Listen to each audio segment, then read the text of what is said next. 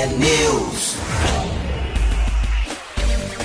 São 6 horas e 56 minutos. Um bom dia para você que está com a gente aqui na T. Começa agora o T-News, a notícia do nosso jeito. Estamos ao vivo na rádio, com a transmissão também em vídeo, lá no YouTube, no Facebook, T-News no ar. Os ouvintes participam pelas redes sociais e pelo nosso WhatsApp, que é o 419 92770063. Hoje é terça-feira, 23 de maio de 2023 e o T-News começa já. Bom dia, Marcelo Almeida. Bom dia, Roberto, tudo bem? Tudo bem com você? A gente tá combinando de novo, olha lá na tela. Begezinha? É, Eixe, Maria. tava preto com preto É nude, é nude? e hoje Como tá é que um é? begezinho, É um caque quase, né? É nude? Não, nude é cor da pele, é mais claro. Mas claro, É, isso aí. então parece que combina, né? É, fica bom, eu gosto de begezinho. Ó, o Marquinhos também tá com um visual, com- tem umas corzinhas É, parecidas. um visual bandido, mais ou menos isso. Bom dia a você, nosso ouvinte todos os dias, 6h57 em Curitiba, dia bonito, mas vai fazer 29, 24 graus, hein? Vai fazer calor. Hoje vai fazer calor aqui. E vamos que vamos. Ah, um abraço pro Anthony. É Anthony com E, não é com A. Ontem eu vi o Anthony, é um, é um ouvinte nosso aí, deve ter uns 11 anos de idade, 10 anos de idade. Eu ainda vi ele jogar bola ontem. Ele falou: Marcelo, me dá um autógrafo teu. Eu dei um autógrafo pra ele. Olha! Tirou foto comigo. Falou que todo dia, 10 para as 7, ele ouve você e eu. Manda um abraço pra ele. legal. Bom dia, Anthony. É isso aí. Um Tomara abraço. que ele esteja nos ouvindo Ah, agora. ele falou que ia estar nos ouvindo hoje. Falei, então um abração pra você. Então, tem uma notícia antes da gente ir para o Almatê, Hum. é que o nosso livrinho, o nosso e-book com as receitas de pinhão que os ouvintes mandaram, depois a gente compartilhar lá no Instagram, agora já está no nosso site para baixar. Olha, que Olha. legal. Então, os ouvintes que quiserem o link podem pedir pelo WhatsApp, mas está bem fácil o caminho. Lembra que a gente sempre fala da aba referências, onde a gente coloca indicação de livro, indicação de filme. É nessa mesma aba que está lá em destaque o PDF Receitas com Pinhão.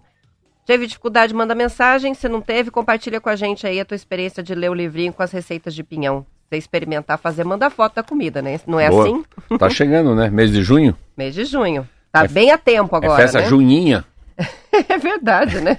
Juninha. Isso aí. Vamos que vamos? Vamos que vamos. Alma T.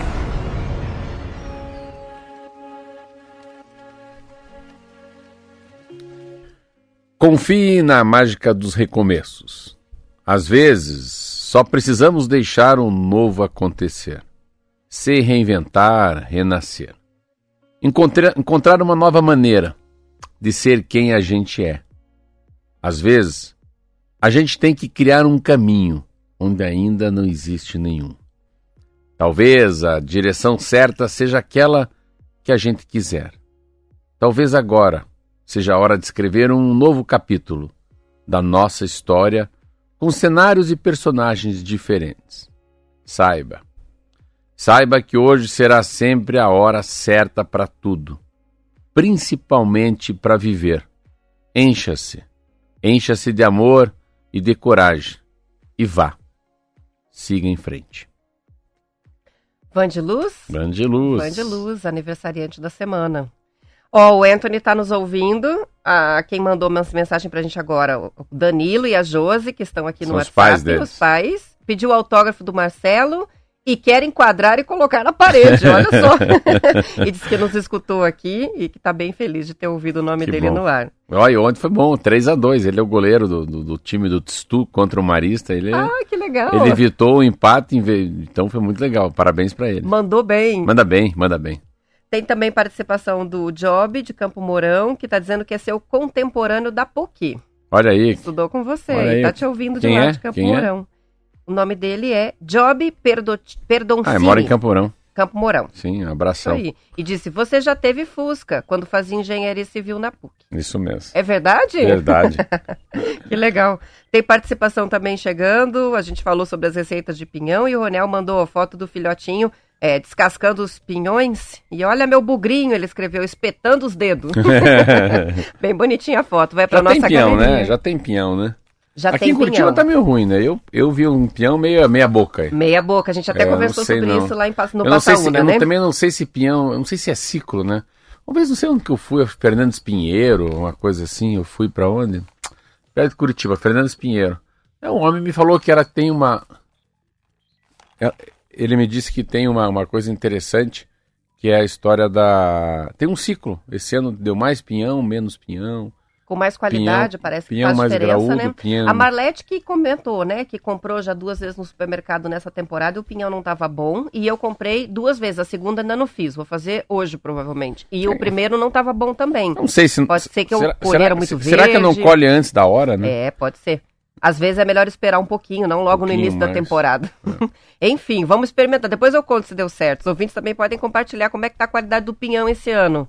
Já fizeram, tá bom? Mandem pra gente mensagem.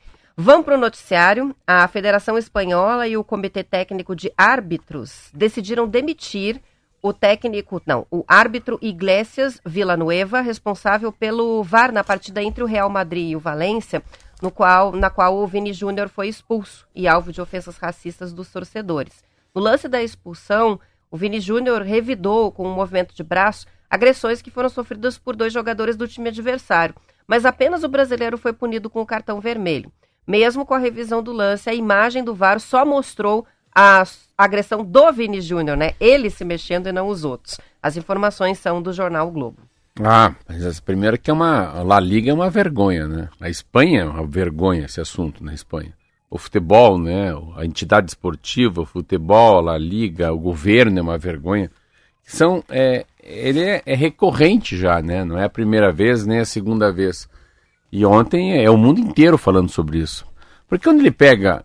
Vamos falar assim, né? Que a gente sempre tem essa dificuldade, eu estava lendo, a gente fala assim, os pretos são os negros, né? Engraçado que as pessoas escrevem os negros.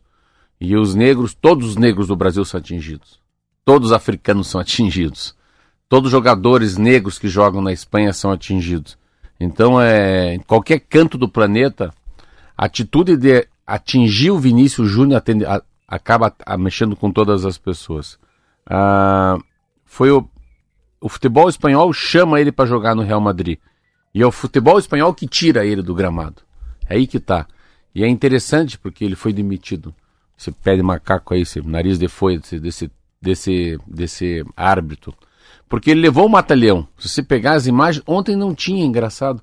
Antes de ontem eu vi as imagens do jogador do Sevilha tentando tirar ele, tentando evitar e dar um mata-leão nele, assim, meio que segura, né? Passa o braço, tá nas costas dele, fecha assim um triângulo, dá um mata-leão e ele pega e revide. E ele é expulso nesse jogo. Ele toma- Só ele, né?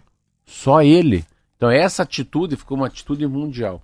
O que eu achei muito legal, muito, muito bonita a maneira com que os ministros no Brasil foram em defesa do Vinícius Júnior. Então virou uma, como fosse uma, uma conversa é, diplomática, né? Então quando você pega três ministérios falando ao, ao, mesmo, no, mesmo, no mesmo momento, o próprio Lula lá no Japão falando, é interessante um dos jornais que deu uma mexida mundial esse assunto, porque o que eles ficam de cara, assim, e eu, se o, o Vinícius Júnior é, saiu da casinha, porque todo, com certeza, todo empresário fala, cara, não reaja, você é uma fonte de dinheiro, você é uma fonte de inspiração, não dê bola porque 50 caras te chamam de macaco.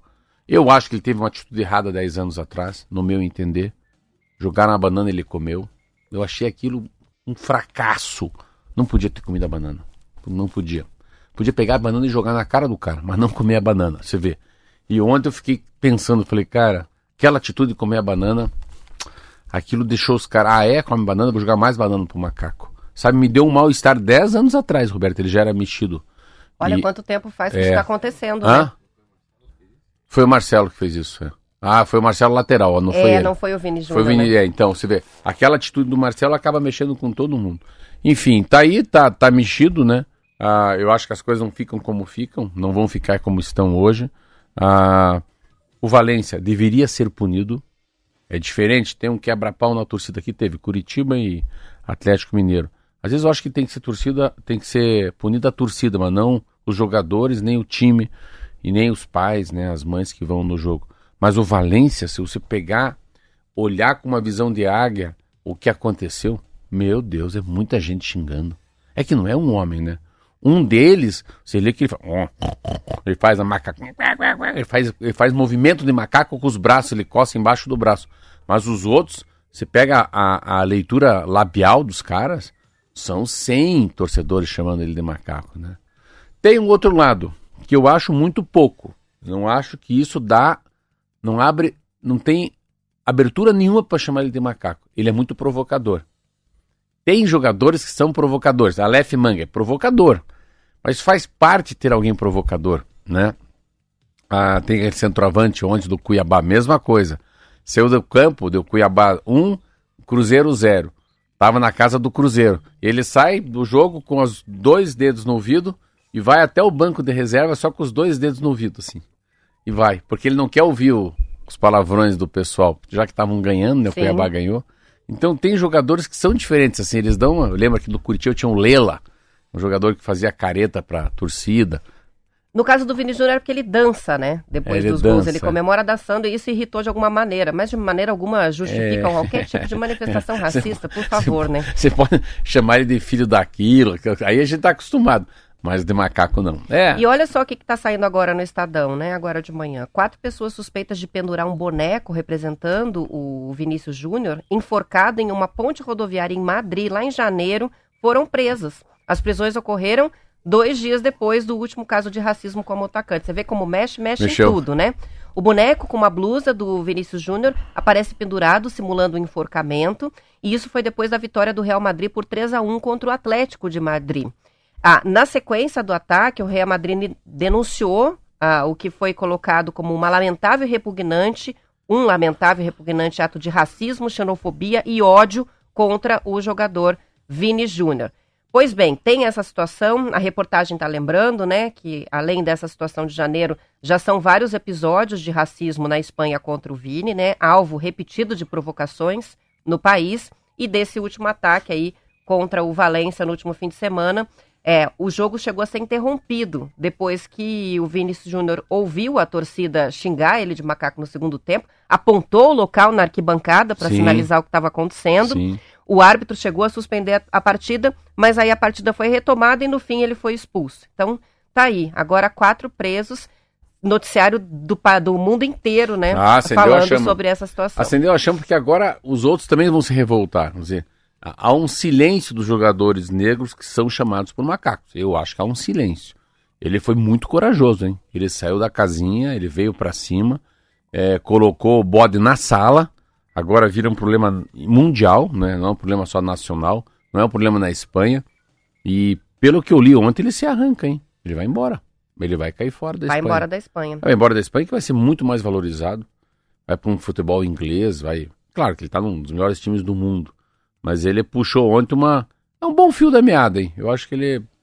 Ele vai. O assunto está sendo discutido, né? É, é, é um Mundialmente. pouco assim. é, eu estava lendo hoje esse artigo sobre a Malala, né? Aquela menina que com 15 anos tomou um tiro, depois foi prêmio Nobel da Paz.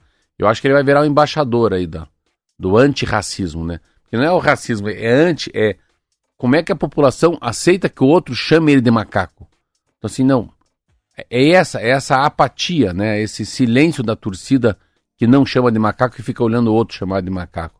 Então é o antirracismo, é você ser contra o cara que é racista. Isso aí. Ó, ah, só pra gente complementar, ah, antes disso, muitos ouvintes participaram só pra corrigir, foi o Daniel Alves que comentou a Olha lá, no- eita, nós estamos Não foi bem. nem Marcelo, Marcelo, nem Daniel Alves, foi o agora. Daniel Alves. É.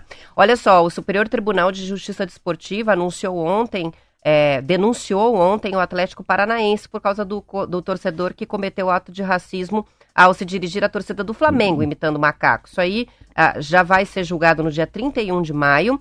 O ato aconteceu numa partida da quarta rodada do Brasileirão na Arena, com uma vitória do Atlético por 2 a 1 de virada no Flamengo. O clube pode receber uma multa que varia de 100 a 100 mil reais, mas não vai Nossa. ser punido com perda de pontos na Série A. Por quê? Porque é um ato de racismo envolvendo um indivíduo. O torcedor pode ser proibido de entrar no estádio por até 720 dias. Ele foi identificado pela DEMAF, a Delegacia Móvel de Atendimento ao Futebol, por meio de imagens que foram fornecidas pelo próprio clube.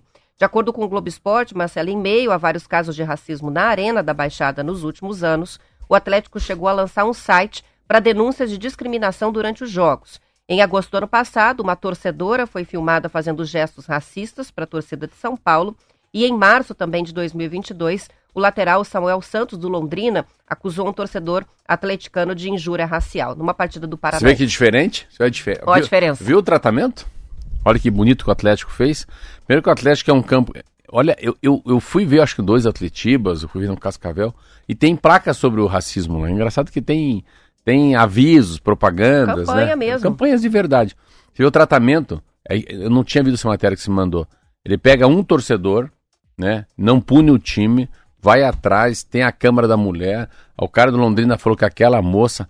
Então, lá tem biometria, lá tem, tem check- check-in, né? Check-in que você, com você tem que fazer. biometria. Então, não é um, um festival né, na pedreira que todo mundo entra sem ser conhecido. Então, olha o exemplo do Atlético Paranaense e olha o mau exemplo da La Liga na Espanha. Isso aí. Vamos pro intervalo que são 7 h 11 mas a gente volta rapidinho. News.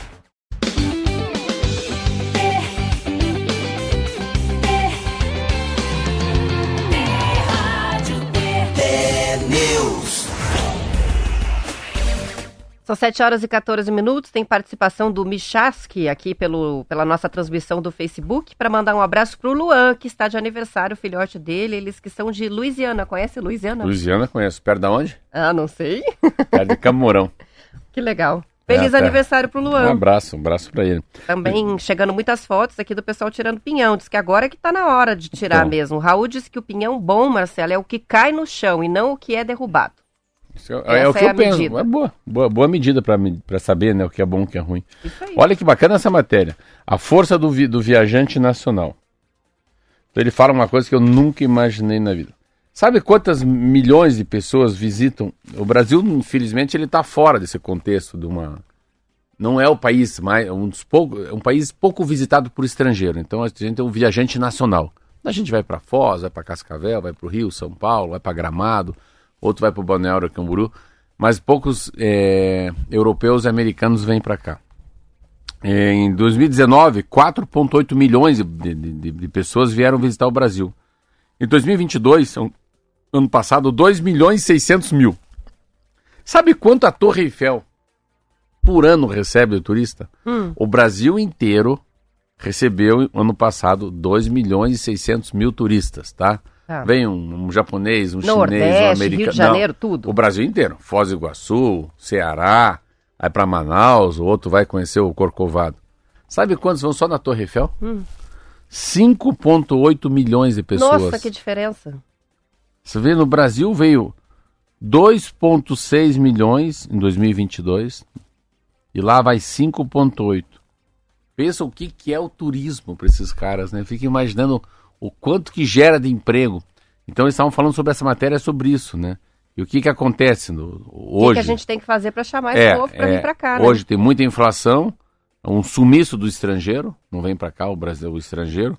E uma outra coisa engraçada que estão perdendo muito dinheiro o turismo no Brasil, depois da pandemia e não voltou, são os eventos, os grandes eventos corporativos, que representavam uma grande receita para os hotéis, para os centros de convenção.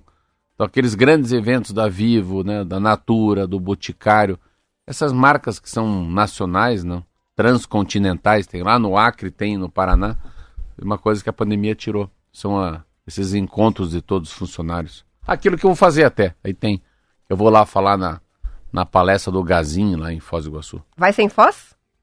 É em Foz, é em Já tá Foz. decidido que Não é lembro Foz. mesmo, mas acho que é agosto. Tá, depois a gente tem que lembrar para os ouvintes poderem participar disso boa, aí. boa. Tem o Pablo participando com a gente, que o filho Heitor tá fazendo sete anos hoje. Ele disse que leva pra escola todos os dias ouvindo a gente. Então o Pablo tá nos Parabéns, eu, Heitor. Tá É, ouvindo o nós. Heitor também tá nos ouvindo. Feliz aniversário. Tem também a, o Cid, que diz que leva os filhos pra faculdade. Mariana e o Gabriel, que também vão ouvindo a gente. Olha aí. E a Juliane tá escrevendo aqui, fala pro Marcelo não matar a natação hoje.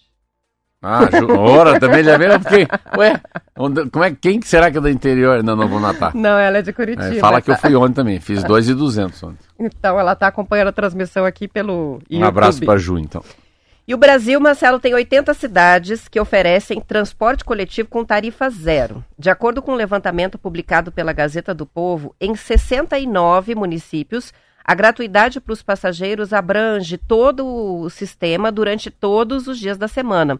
Em 61% dos casos, a tarifa zero é praticada em cidades com menos de 50 mil habitantes e apenas 10% dos municípios têm mais de 200 mil. Na região sudeste do país são 50 cidades.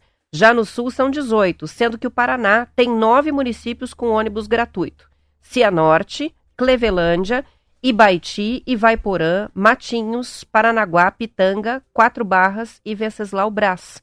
O maior é Paranaguá, que tem 157 mil habitantes e um orçamento de 1,9 milhão destinado a custear o transporte por lá. A tarifa zero em Paranaguá começou a valer no ano passado. E depois de 20 anos, diz a reportagem da Gazeta, de queda no número de usuários do transporte público, o número de passageiros quase que duplicou, passou a 700 mil por ano a partir de 2022. Em Curitiba, onde a gente tem uma tarifa de R$ reais, foram 150 milhões de passageiros transportados no ano passado, mas a capital está registrando queda no número de usuários do transporte coletivo ano a ano. Em 2019, antes da pandemia, portanto, o total foi de quase 204 milhões. Você vê a diferença, 204 em 2019 para 150 milhões de passageiros no ano passado. Entre as capitais, de acordo com a reportagem, a tarifa zero é aplicada sempre com restrições. Belo Horizonte tem gratuidade nas linhas que atendem vilas e favelas. Maceió não cobra tarifa aos domingos. Palmas, aos domingos e feriados. Florianópolis, no último domingo de cada mês. Em São Luís, não pagam passagens os trabalhadores registrados num programa municipal chamado Expresso Trabalhador. Os dados são da NTU de maio de 2023. No total, diz a reportagem, mais de 3 milhões de brasileiros são impactados com a tarifa zero no transporte. Olha, eu, eu vejo ela, ela tem uma. tem coisas e coisas, né? Assim, na, nas grandes cidades eu acho muito difícil, mas é interessante você ver isso como fosse uma. Vamos pegar por um lado, que eu vou pegar um lado que, que eu aprendi muito. Imagina quantas pessoas deixariam de morrer, não, não entrariam no acidente de muita monta, né? Com uma já que muita gente não andaria mais de carro, andaria de ônibus. Isso é uma coisa. Segundo, se um ônibus lá, se pega, se for uma cidade que é Curitiba, sai de 200 milhões de passageiros anos para 150 milhões de passageiros anos, o ônibus é o mesmo. Então, o ônibus pode carregar mais gente fica mais barato. O que você não pode é você tem que ter uma. A única maneira de você criar uma tarifa zero é você ter de cobrar alguma coisa, não tem saída, não pode, é, não dá para tirar dinheiro da saúde, da educação. Você tem que cobrar algum imposto de quem usa via pública, é, de quem usa carro, de quem usa moto. Não tem jeito, você tem que cobrar um imposto diferente, né? Dessas pessoas para ter uma tarifa zero.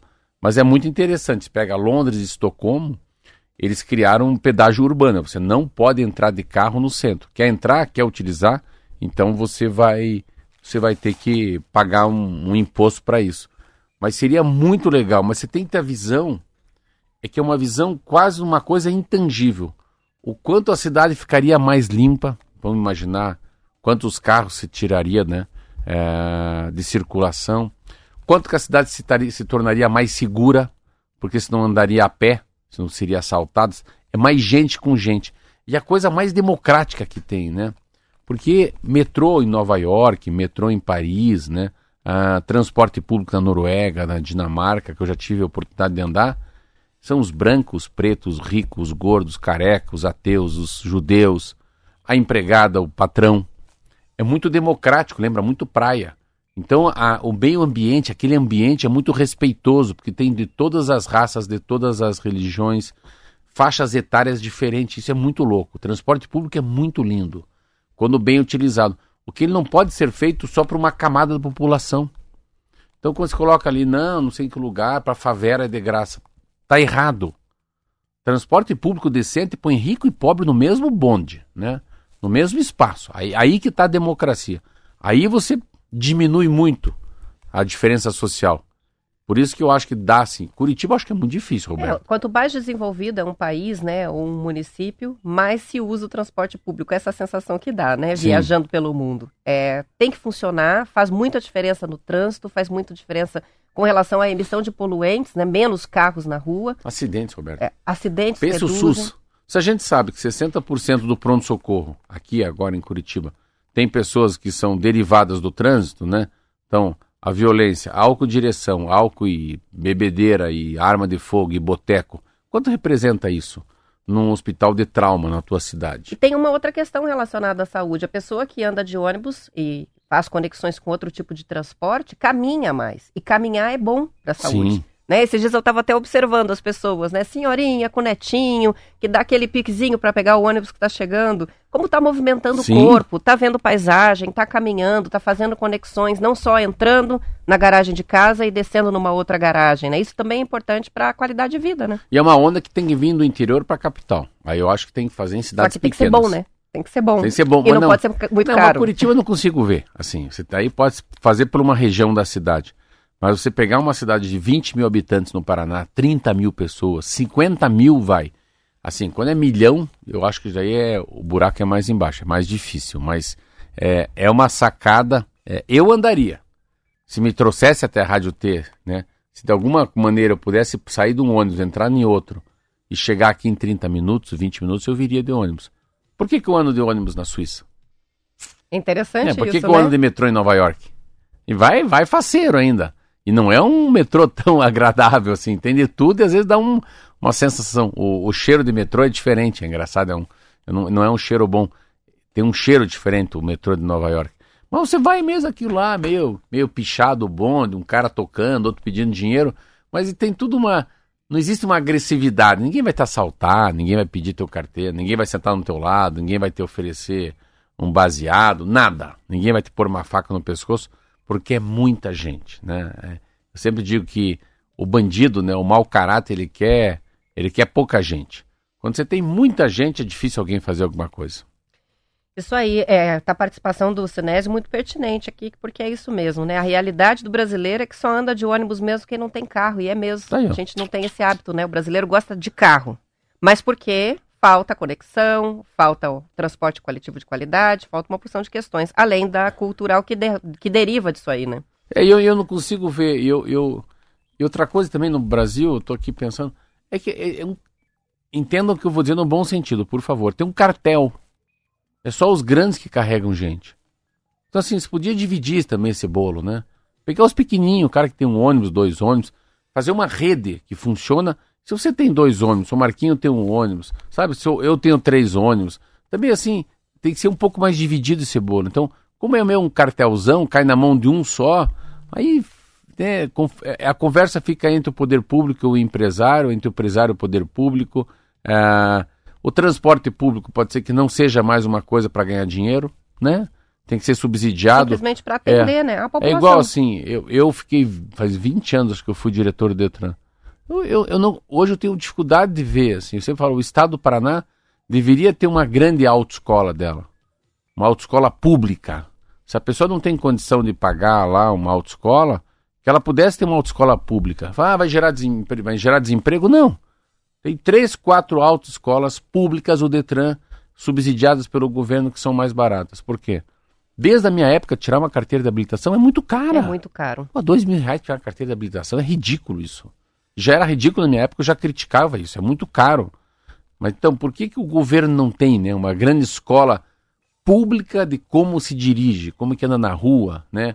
O efeito do álcool. Eu sempre penso muito nisso. E não é diferente em relação a- ao transporte público.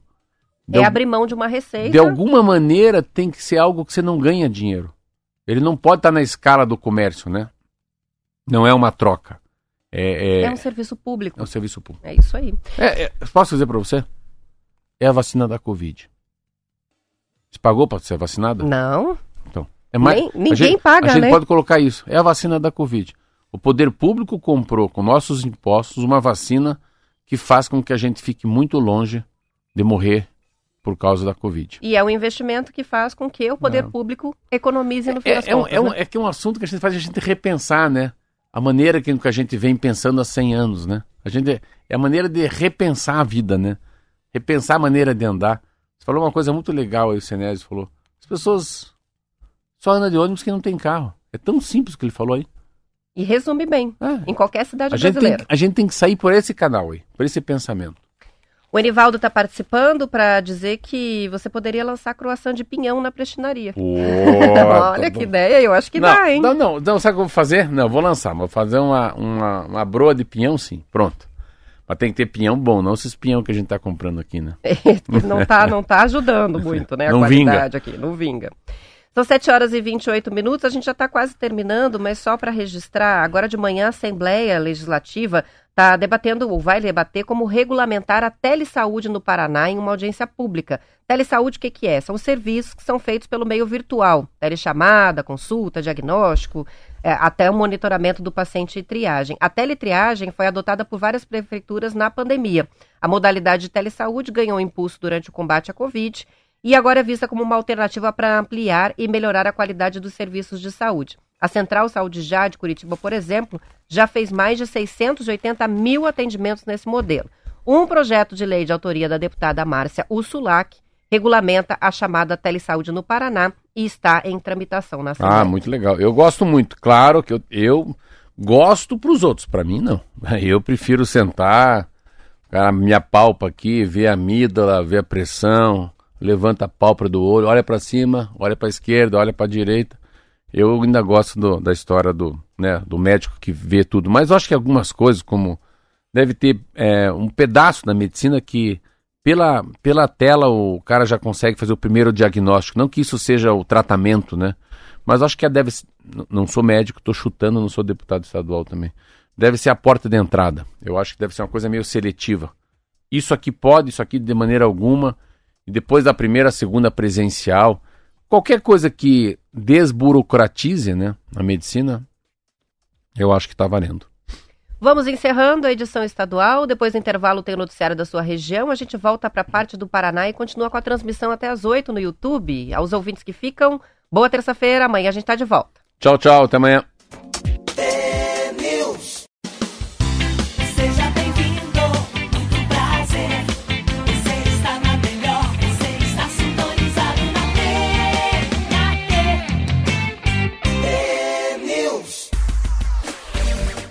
São 7 horas e 33 minutos. Aplicativos que permitem clonar a voz de alguém a partir de um áudio com poucas palavras estão sendo usados por golpistas para tirar dinheiro de famílias. Segundo reportagem do jornal O Globo, a tendência é que esse tipo de golpe se torne cada vez mais comum, porque a tecnologia para clonagem da voz humana está se aperfeiçoando e ficando mais acessível. Para evitar cair nos golpes em que alguém pede dinheiro através de mensagens no WhatsApp, o primeiro cuidado é checar se o contato é mesmo verdadeiro. Isso pode ser feito telefonando de volta para a pessoa que parece estar fazendo o pedido ou para alguém que está perto dela. Por incrível que pareça, na maioria dos golpes, a vítima não telefona de volta para conferir a veracidade do pedido e vai logo depositando o dinheiro pedido. Tá aí, um dos riscos né, do desenvolvimento é, da inteligência artificial generativa que imita né, as habilidades humanas também é isso é cada vez ficar mais difícil reconhecer se aquilo é uma voz verdadeira ou se é um robozinho imitando uma pessoa, por exemplo, da sua família. Esse programa foi para o Fantástico um domingo, faz uns tre... meu, é impressionante, assim, é um sofrimento, claro. Eles escolhem é, as tuas falas, né, o jeito que você fala, o teu timbre, tua melodia, o teu agudo, o teu grave. Isso vai e isso é utilizado, daí vai lá como fosse um, não, né, um balaio com palavras e usa a palavra. Oi, Kiki, por favor, eu tô passando mal. Aí quando o Kiki, que é teu filho, pega, fala, mas é a voz da mãe. O problema é que é veracidade, é verossímil. Não é verossímil a mensagem, mas a voz é a tua. Então como é que faz? Então é. Quando... E essa coisa da pessoa não liga de volta para checar é que no desespero ninguém raciocina, né? É quem já foi ah, dá, é, né? vítima é, de uma tentativa de golpe do falso sequestro, por exemplo, por telefone. Se você está dormindo, toca o teu não, telefone, alguém chorando, ah, mas você não pensa, né? Cara, eu tive, eu tive acho que uns três, quatro desses. Não dá tempo. Não, olha, a cada 100 brasileiros, 100 pessoas, deve ser 93 não conseguem. Eu não consegui, grudou meu relé. Meu desespero, sabia que meus filhos estavam ali, vi meus filhos dormindo ali e fui caindo do cara. Pensa, você vê que os filhos estão dormindo. E ainda assim. Não, cara, é tão forte ele, ele, que ele, ele cega a tua alma. Olha o que eu vou falar. Ele, ele cega a tua alma, você fica cego, você fica blind. I'm blind, eu não consigo enxergar nada. E, a, e, e daí uma outra assim que eu, que eu fiquei.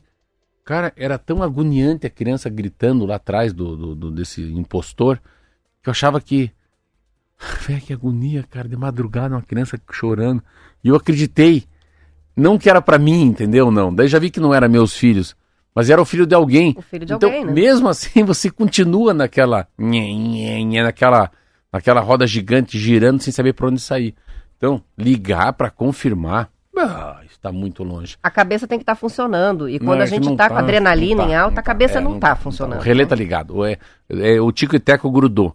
Acho que a única saída, Roberta, a única saída é a gente ouvir muito na rádio, na televisão, né, no outdoor, num post, no Insta, no TikTok, que isso vai acontecer.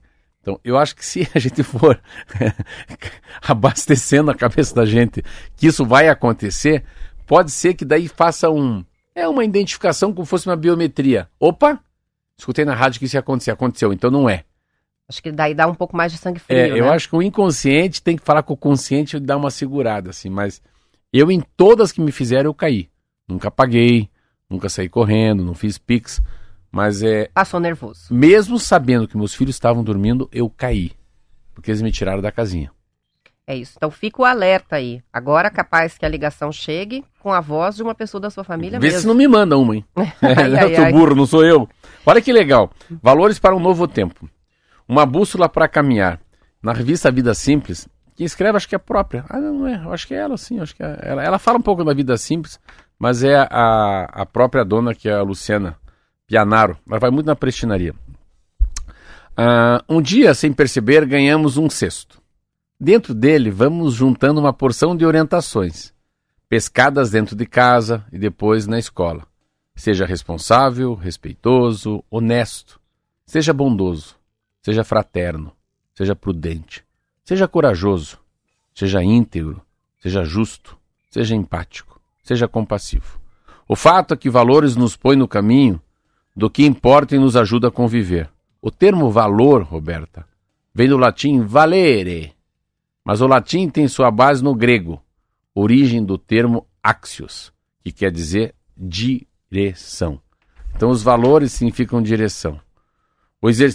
ah, ah, depois de muita conversa, analise, an- an- análise e questionamentos profundos, definimos cinco valores essenciais para nós: bem-estar, simplicidade, leveza, humanidade e integridade. Ela está falando dos valores da empresa dela, dessa aqui chamada Vida Simples. Claro que, diante de uma lista interminável de valores humanos, fundamentais para cada indivíduo, seremos acometidos pela gula de, fica, de ticarmos facilmente uma dúzia. Não vale. O exercício requer poder de síntese para iluminar o que é mesmo essencial, insubstituível, inegociável na mesma intensidade. Quando a gente não se deixa literalmente arrastar pela onda apresentada pela sociedade, pela cultura, pelo tempo que vivemos, quando aquilo que a filósofa Hannah Arendt falava, Hannah Arendt, liberdade interior. Para escolher a direção, sem sombra de dúvida, o que vamos escolher é aquilo que dê mais vida à nossa vida, torne mais significativa e gratificante a nossa existência. Dentro de tantos valores, estabeleci meus básicos enquanto indivíduo. Daí vai, vai, vai. Olha que lindo finalzinho disso aqui. Ah, ah, ele fala do. Valores são pilares que estruturam não apenas nosso ser, mas também a vida que desejamos frutificar aos quatro ventos. Podemos derrapar aqui, derrapar ali, abrindo mão deles ou fazendo concessões para sermos aceitos, aprovados, amados. Isso também é humano. Pode ser inspirador saber ainda que Charles Chaplin media o valor do, de um ser humano por seu caráter e pela nobreza dos seus ideais. O escritor John Go Gott, pela capacidade de alguém se sentir grato. Anne Goodman, pelo amor aos animais e à natureza. Cora Coralina, pela semeadura que vai traçando o caminho. Então ela, ela decidiu. Super filosófico, É, né? ela- eu não sabia que valor era. Valor era. Que o, que o valor significa direção. É- Valor vem da palavra direção. Eu achei tão bonito Também isso. não sabia, achei muito muito legal. legal. Essa revista é muito legal, né? Ela é maravilhosa. São 7 horas e 41 minutos. A gente vai voltar a falar de futebol, mas agora de um outro ponto de vista, né? De como os clubes, empresas estão é, mudando. A análise dos dados financeiros de 30 clubes de futebol, séries A, série B, aponta que o futebol brasileiro está passando por um momento de transformação em direção a uma maior governança e disciplina financeira. É o que está mostrando um levantamento feito pela empresa de consultoria contábil EY, que é a antiga Ernest Young. A pesquisa faz um corte nos últimos cinco anos e considera as três principais competições disputadas pelos clubes brasileiros: o Brasileirão, a Copa do Brasil e a Libertadores da América. Dos 15 troféus disputados no período, Marcelo, Flamengo e Palmeiras, que são donos das maiores receitas, venceram 10, sendo que a Libertadores também é disputada por clubes de fora do país. Foram duas Libertadores, dois campeonatos brasileiros e uma Copa do Brasil para cada um. Nos últimos anos, os clubes com maior potencial financeiro e maior capacidade de gestão e governança estão conseguindo melhor performance esportiva. O Gustavo Razan, diretor executivo para o mercado esportivo desta consultoria, disse ao jornal Valor que isso significa, isso não significa que os clubes com receita menor não possam conseguir ter uma boa performance. Podem. O que ele ressalta é que boa governança do clube é fundamental para que se alcancem as metas no gramado. Ele cita o Atlético Paranaense como exemplo de time com boa governança e também bons resultados. O Atlético ficou em sétimo lugar no ano passado em termos de receita, com 371 milhões de reais e foi vice-campeão da Libertadores. Segundo ele, o clube de Curitiba tem estrutura adequada, processos, governança, estratégia, gestão de médio e de longo prazo. É como se fosse uma empresa normal. Questão de médio e longo prazo. O Atlético, os grandes times têm essa coisa de, de trás para frente, né? Eles saem de uma, de uma capacidade, né? De, de, de colocar qual que é a visão para daqui a 20 anos. Então eles colocam lá na frente um alvo, um target. Eu quero chegar daqui a 10 anos lá. Eu quero ganhar o quê? Eu quero chegar na terceira fase da Copa do Brasil. Eu quero ser vice-campeão do meu estado. Eu quero estar entre os 10 melhores times do Brasil. Tudo é assim. Né? Ah, eu quero ser campeão. É tão ridículo essa palavra. Por quê? Querer ser campeão é uma é como fosse uma, uma consequência da governança, né? Da, de comprar bem, de vender bem, da, da atitude que o time tem. Você pega a grande sacada que eu acho que eu pego sempre o Atlético uma comparação, eu pego o Paraná Clube, né? Olha o que o Paraná já foi e o que o Atlético é. A grande que eu percebo primeiro é, é, a compra, né? A escolha, né? A escolha de jogadores, né? O que, que aquele jogador vale? O que, que aquele jogador fez? Qual que é o sonho daquele jogador? Ele quer de fato vir para o Curitiba ou é só um mercado para ganhar mais um dinheiro? Mas o que, que a cidade de Curitiba pode fazer? A cidade que ele vai trazer. A cidade é uma cidade boa? É. Como é que esse jogador vai ser recebido? Ele vai morar no Airbnb, vai ter um apartamento? Ah, os filhos dele. O que vale, mas eu acho que 50%, 70% de um jogador, o que vale é o que está fora do campo. Então, qual que é o sonho dele, né? Qual que é o psicólogo dele? Como é que está o, o, corpo dele? Depois é o time. Opa, então, cabeça. a compra e a venda de jogadores é uma coisa que é como se fosse uma empresa. Compra-se bem, né? Não é melhor você pagar, já comprar a, a, por, por seis meses para ter um desconto de 20%? Você vai ficar na mão do, do, de, de um só fornecedor? A gente pode pensar na padaria, que é mais fácil, que é meu mundo. Então, isso é uma coisa. Segundo, é a não troca, né? Tem uma direção. Nossa direção é para daqui a cinco anos sermos grandes. Então, independentemente do resultado não ser tão bom agora, mas não perca a visão de 2028. Não troca de técnico, né? Vamos ver caso a caso, vamos ver a condição física de cada um. Olha o campo de futebol como é que é. Então, quando tem muita estrutura, né? Tem um CT decente, tem um campo de futebol decente, né? Com biometria, o Atlético é um caso belíssimo de analisar. É os caras que vão para Comembol, os caras que estão na Libertadores, estão no Campeonato Brasileiro, estão no Paranaense. Eles cutucam em tudo. Eles vão cutucando em tudo. O que, que um time precisa de? Duas coisas. Ganhar campeonato porque ganha dinheiro. E outra coisa que é troféu. Sabe o que é troféu? É grife. Isso mesmo. O troféu traz grife para você. Você tem grife, você tem onde se, se exibir. Então faz grife, daí se faz uma camisa cor-de-rosa, uma roxa, as crianças ficam endoidecidas. É um, é um... Autoridade. É, é autoridade. Traz auto... Olha só, e com relação a esse mesmo assunto, vamos para outro lado agora falar um pouquinho do Coxa. O Coritiba anunciou ontem o afastamento de seis jogadores. De acordo com o portal Globo Esporte, o clube comunicou Você jura? que o goleiro não... Sidney, o zagueiro, ai, eu vou falar o nome, provavelmente eu vou falar errado, é Chancellor? Chancellor. Chancellor. O volante Juan Dias, Meu Deus. os atacantes William Potker William e Matheus Potker. Potker e o Matheus Cardorini não devem mais ser convocados esse ano pelo treinador e vão ser negociados na reabertura da janela no início de julho. Já começam a treinar separado em outros horários é, a partir de agora. Dessa lista, o Eles falam o Chancellor, motivo? por causa da, do, da nova, do novo momento administrativo do clube como SAF. O Chancellor foi titular diante do Atlético Mineiro, acabou de jogar. e foi aproveitado nos últimos jogos. O Potker, é Potker? Pode. Foi opção durante o segundo tempo, inclusive. Já o lateral direito, o Diogo Batista, que não tem sido aproveitado já nas partidas, esse vai voltar para o time sub-20, eles vão devolver para o sub-20. As decisões passaram por uma série de avaliações internas que estão sendo feitas pelo CEO do Coxa, o Carlos Amodeu, e o diretor de futebol, o Arthur Moraes. Tudo com a participação do técnico Antônio Carlos Zago. Outras mudanças devem acontecer na sequência, o clube já anunciou, e são resultado da transformação do Coxa em Sociedade Anônima de Futebol. O Coritiba não venceu nenhuma partida do Campeonato Brasileiro deste ano e é a lanterna do Brasileirão. O Coxa volta a campo agora diante do Cuiabá no sábado, às seis e meia, na Arena Pantanal, pelas oita pela oitava rodada do campeonato.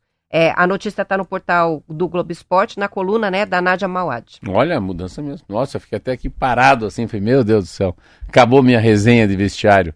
Mas é, é uma nova cabeça, é uma empresa, eles têm seus motivos. Que legal que eles fazem isso junto com o Zago, que é o técnico, né? E, e que assim, que o Curitiba seja daqui para frente, não tinha saída, Roberta. Era essa a saída. O que eu mais impressiona no futebol, que aí eu acho que daí o, o Atlético conseguiu, é assim, cara, o Atlético joga desse jeito, joga com essa vibração, joga mais com volante do que com meia, joga ofensivamente. É esse tipo que a gente joga, é esse torcedor que vem aqui gritar Atlético. Mas o Curitiba não. Cada vez que vem um técnico, ele coloca o jeito dele jogar. Não, não. Você vai se adaptar ao Coxa, não o Coxa vai se adaptar a você, Antônio Oliveira, ou você, Morínigo, ou você, é, Guardiola, né, o Gordiola, que é nosso amigo Gustavo. E o Curitiba faz muito disso. Então, é, tomara que o Zago não caia. E não tem problema o Curitiba perder mais dois, três jogos. Tem o Campeonato Brasileiro inteiro. Curitiba vai ficar em que local, em que lugar? Curitiba pode cair, claro, todos podem cair. Claro que os que estão ali com um orçamento de 250 milhões de reais ano no futebol profissional não caem. Curitiba deve ter uns 150. Mas dos 20 times que estão concorrendo, o Curitiba está com o 17 orçamento. Então, não é é verossímil que ele fique em 17 colocado no final do Brasileirão. Não fique esperando que ele vai ficar em terceiro, ou quarto ou quinto. Então, ficar com o Zago, nem que o Zago empate com o Cuiabá. Ah, o Zago perdeu. Uma hora vira a chave. Assim, nada perdura sempre tão ruim, vira, né? O mundo é redondo, Curitiba pode perder para o Cuiabá, pode, pode empatar, pode virar o jogo e pode daqui a pouco ter 3, 4 vitórias, chega a 12 pontos, já fica ali na, entre os 10, mas eu acho que o interessante é isso, eu acho que essa é o diagnóstico, o Curitiba precisa ser diagnosticado, o Curitiba precisa fazer uma ressonância, como eu fiz no coração, com contraste. A única, a fundo, eu fui lá né? fazer o elétrico, deu buia. Aí agora vamos para o contraste, que é cálcio no coração. Tem 20% de uma veia que está interrompida por causa do derivado de leite. Pare de tomar leite, vamos lá. O diagnóstico está feito. O que, que faz? Toma remédio para o colesterol. Posso fazer exercício físico? Deve. Vou morrer? Não. Então bora. Então, ele de alguma maneira vira que o que não dá mais para o coxa. Ah, Chancellor, ficou. Ah, Diogo, não dá mais. Cadorini, volta para o Inter. Mas eu acho que assim, de que tipo de time que a gente quer ter, né? O Potker, eu gosto muito do Potker, é um cara muito bacana. Mas eu vejo que o Potker não consegue mais jogar a, a, a, primeira, a primeira divisão. Para ele tá difícil, já tá com uma certa idade. A gente tinha muita ideia do Léo Gamalho, né? Eu sempre tinha muita dúvida. Eu adoro o Gamalho, pensa um cara bom. Mas será que o Gamalho aguentaria uma primeira divisão em alto nível, né? Olha o Palmeiras, olha o Atlético, olha o Flamengo, esses caras correm muito. Essa sensação que eu tive agora com o Atlético Mineiro e Curitiba, nossa senhora, eu senti o Curitiba muito fatigado. Fadigado, fadiga, né? Fadigado. Fadiga. Eu senti ele caindo, triste, apático. É uma, uma, uma presa fácil pro, pro, pro Hulk, sabe? Eu falei, cara, esse coxa tá. Então, é a única saída pro coxa. Por quê? Porque nós tínhamos 50 milhões de reais no caixa para pagar a folha de pagamento. E a folha custa 120. Como é que faz? Falta 70 milhões para fechar a conta. O Curitiba estava com um orçamento parecido com a, com a Série B. Então, foi um momento, eu fui vice-presidente do Coxa, estava lá o Glenn, o Osíris, né, o, o próprio Fulador, o Juarez. Eu acho que a gente fez um bom papel. A gente tirou o Curitiba da segunda divisão, trouxemos para a primeira, mantemos e estamos entregando. Entregando no começo ruim, ruim sim. Mas eu acho que a, o grande problema é a mudança.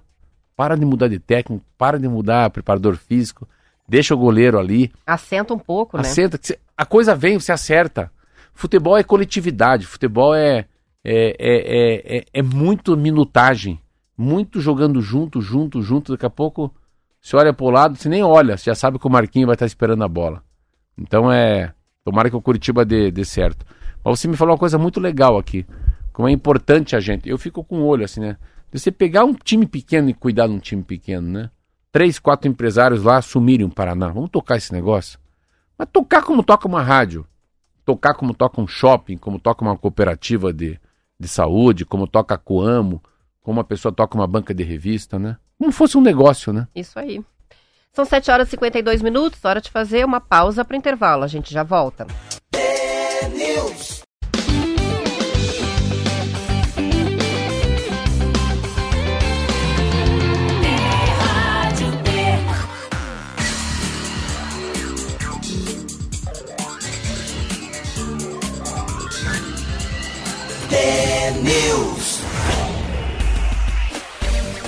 São 7 horas e 54 minutos. Um filme está sendo rodado em Curitiba e a produção é suficiente para ocupar muitos profissionais da cidade. O filme Traição entre Amigas, do diretor carioca Bruno Barreto, tem a atriz paranaense Larissa Manuela. Cenas na, que estão sendo gravadas na Rua São Francisco, no Parque Barigui, nos teatros Guaíra e José Maria Santos. O longa-metragem é uma adaptação do livro de mesmo título da escritora Talita Rebouças. Nas filmagens, Marcelo, estão trabalhando 320 pessoas, sendo que a maioria é de Curitiba, de diferentes áreas do setor audiovisual e de serviços. Ouvido pela reportagem da Tribuna do Paraná, o produtor Renan Guimarães contou que filmes longos e séries são importantes para os profissionais da área por garantirem estabilidade financeira durante vários meses para todos os envolvidos. Também foi redado em Curitiba este ano o filme Estômago 2, do diretor curitibano Marco Jorge, e ainda vai ser rodado Torniquete, da diretora paranaense Ana Catarina Lugarini, e estrelado por Marieta Severo. Legal, Legal né? né? Muita gente, é, muita gente boa e Você Estômago assistiu 2. Estômago? Já. É muito Gorda, legal, é muito então bom, né? gostei de saber que vai ter o 2. Foi no Bar Palácio, né? Muito legal. Partes ali. E legal se você. Eu, eu fiz parte de um filme, né? Que é o Oriunde. Ah, você Ni- fez? É. Eu Ah, ele vi morou uma na- parte das gravações lá em Pontal do É. Sul, né? Na Ele morou na minha banquinha casa. lá do. É, onde, eles, É. onde tem a Vila dos Pescadores. morava na minha casa. Nossa, eu vi a gravação, fiz matéria. Não, o Antônio Quinn ficou lá em casa. Ele ficou no meu quarto, ele morava Que no meu legal. quarto. E daí ali eu aprendi muito sobre isso. E é interessante, é, tem muito talento no Paraná. É, o Paraná poderia se tornar um estado, assim, né, mais, mais de curta e de longa metragem. Mas é muito legal, muito bacana. O Estômago 2, Toniquete, a Talita Rebouças. Eu não li ela, mas ela é, assim, altamente qualificada como escritora. Então eu acho que é um livro, né, que se tornou um Chama-se filme. Traição entre Amigas. É, não- Ah, é o mesmo nome do livro, é eu o nome nunca, do filme. Eu nunca a li, mas é, ela é muito boa, é muito bem recomendada. Que legal, acho muito bacana. E cenas do Barigui, é muito interessante filme, né? Essa coisa de... Filme lembra muito o cinema, quando a gente... Eu adoro ler muito Cristóvão Teza. E, e às vezes eu não entendo como é que o Teza tem... Ele tem projeção nacional. E que ele fala muito assim ali, né? Do, da- do passeio público, né? Da, da Mariano Torres, Teatro Guaíra. Tinha um livro chamado O Fotógrafo. Nossa, depois ele ia para aquela praça do expedicionário, eu ia à noite lá, ver se bem, doido, achar que o cara ia estar lá também. Falava, Tesa, você deixa a gente endoidecido. Então é muito legal você ler um livro que tem parte de uma cidade que você conhece. Eu li um livro do Mário Vargalhosa que falava da Ponte Neuf, que falava de um café chamado Le Demago e de uma rua Saint-Germain-des-Prés, em Paris. Eu fui lá ver essa rua, fui lá na Ponte Neuf, coloquei um cadeado, fui lá na cafeteria, pedi um, um, um, um croissant, fui fazer francês para saber falar je, je voudrais pão au chocolat e café latte. Merci beaucoup, né? Comment ça va? Bientôt. E isso tudo. Então é muito legal quando ambienta. É muito legal assim, no cinema e ver. Nossa, isso aqui é 24 de maio. Acho essa. E às vezes é um filme desse pega e vai para o mundo inteiro. E as pessoas ficam conhecendo um pouquinho de Curitiba, né? Por causa de um filme, né? Às vezes livro, né? Você não pode viajar o mundo inteiro. Às vezes eu tenho um pouco de, de ideia como é que é a Hungria, porque eu tenho um amigo, um escritor que é húngaro, né? Paul Auster, é americano, né? Cornualha, tem uns livros de Cornualha, é uma região linda da Inglaterra que eu nunca fui ver a Cornualha. Eu tenho certeza como é, de tanto ler o- um escritor que escreve sobre a Cornualha. Então, É como se você já tivesse visitado, Isso, né? isso, Isso, é muito legal, de- Que da- legal. da- da- do, do que é bem escrito, né? Que legal. De quem tem esse talento É, mais pra frente a gente podia tra- tentar trazer uma, uma pessoa que estava por trás dessa, dessa, desse set, nessas gravações, para falar como é que é gravar em Curitiba. É, ó, o Alessandro escreveu pra gente agora, dizendo... Aqui é o Alessandro Solviski do Auer. Eu fui pedalar no Parque Barigui na semana passada e vi que tinha uma grande filmagem. Agora vocês me contaram do que se trata. Hum. Olha aí, ó. Eu também vi esses dias no Parque Barigui e também não, não tinha entendido o que que era. E agora já sei que é a gravação de um filme. Depois, que delícia assistir um filme que mostra a nossa cidade, né? É lindo. Porque daí a gente reconhece como o estômago. Ah, Olha lá o bar, olha lá. o- Você vai reconhecendo, Não é né? isso, mas é isso. A gente meio que se vê no filme. Eu acho É. que mais um, é um pouco. A sensação é essa. Parece que a gente em algum lugarzinho dali tá, tá Tá a observando, gente tá lá. dentro é, do filme, é, Tem a né? identidade da gente lá. Muito bom. Vamos encerrando. Amanhã a gente volta às 10 para 7 com mais notícias aos ouvintes. Uma boa terça-feira. Obrigada pela companhia, pelas várias participações. Até amanhã. Tchau, tchau. Até amanhã.